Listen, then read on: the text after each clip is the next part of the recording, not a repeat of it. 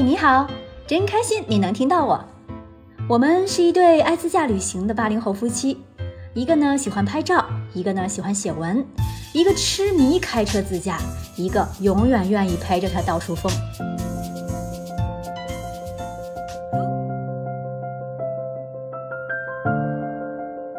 前面说到，我到了阿里扎达县，身体就开始不明原因的不舒服，而让我产生了回京的念头。记得在狭义沟的时候。整个人瘫在副驾驶的座位上，动都不想动。在经历一番的纠结后，还是选择订机票，从狮泉河经拉萨飞回北京。因为一旦过了狮泉河，就没有能快速回京的办法了。之后的路也会由盘子哥单人单车进行，大家可以到 B 站、西瓜视频搜索“行走的盘子哥”，观看接下来的行程。或者在这里听我继续转述吧。从狮泉河开始，就是真正穿越阿里中线无人区了。而一个人一辆车行驶在无人区的车辙路上，安全吗？该注意些什么呢？这集就根据亲身经历，给大家分享一些心得吧。一大早从狮泉河镇的酒店离开。盘子哥先把我送到了开往狮泉河机场的大巴上，然后向着今天的第一个目的地人多乡进发。人多的住宿条件有限，网上也搜不到什么客栈，最后是在高德地图无限放大之后，终于找到了一家客栈，就打电话过去预定。中间沿着三幺七国道路过熊巴乡，再向南转入去亚热乡的。在七二零乡道，在亚热乡补充燃油后，就开始进入颠簸的、怀疑人生的、通往人多的、漫漫几十公里的烂路了。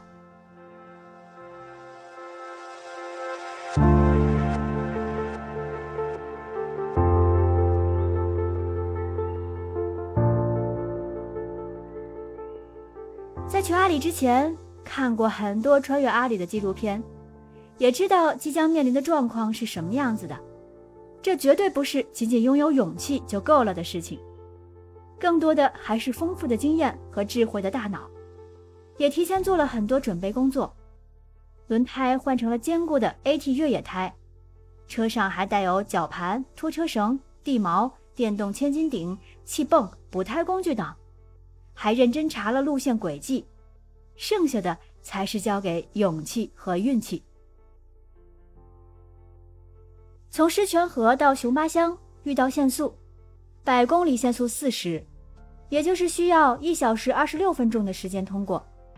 如果短于这个时间通过，就属于违章了。所以是强制司机要慢慢开，沿路都是电子监控。这一路从北京开到这里还是零违章呢，要继续好好的保持下去。从熊巴乡内的一个岔路转入 Y 七二零乡道。从这里开始，人烟就变得越来越稀少了。唯一变多的是突然出现的羊群，所以一定要注意前方的路况和车速。注意，熊巴乡有加油站，但是上下班的时间不固定，能不能加上油得看运气。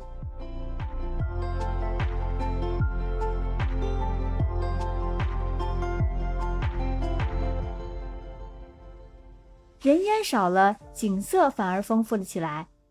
从这里开始，慢慢进入阿里中线的精髓路段，广袤的无人区、自由的野生动物以及无数多姿多彩的湖，藏语叫它们为“错”，都会不经意间出现在眼前。快到亚热乡了，搓板路也开始了。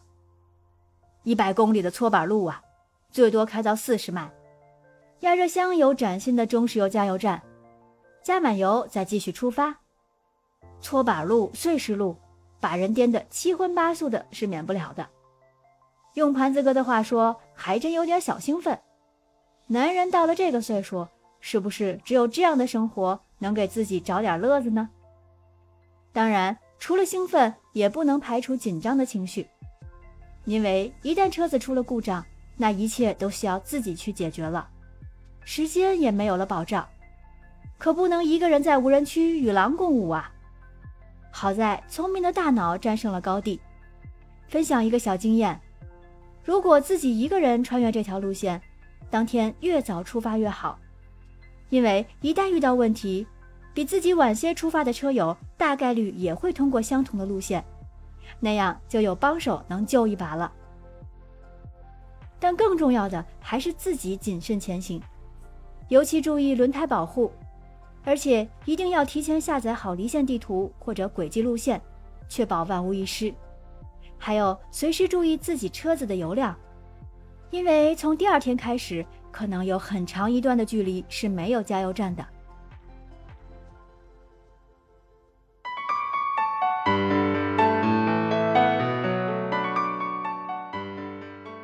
伴着王月波的评书和开在搓板路上的噪音，还有最后十公里即将到达人多了。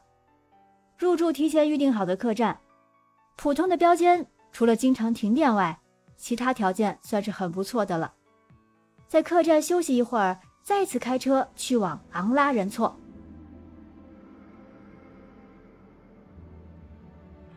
从人多乡到昂拉仁措，没有正式的路，只能靠轨迹地图。纯土路路况，远远看到了一片地狱般颜色的湖水，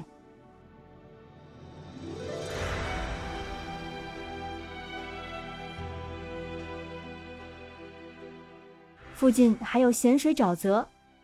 如果没有提前查好轨迹，是真心找不到啊。店员也说，如果想要去，就得请向导。虽然湖边离客栈只有三十公里。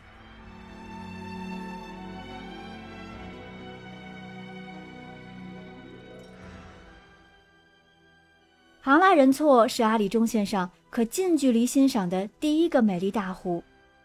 到达近处，整个人都被这孔雀蓝色的湖水彻底打败了。尽管时而下雨，时而狂风，但是没有影响盘子哥在湖边发呆驻足两个小时。此刻这里只有他和车。回到客栈，晚上又见到了此生最美的星空。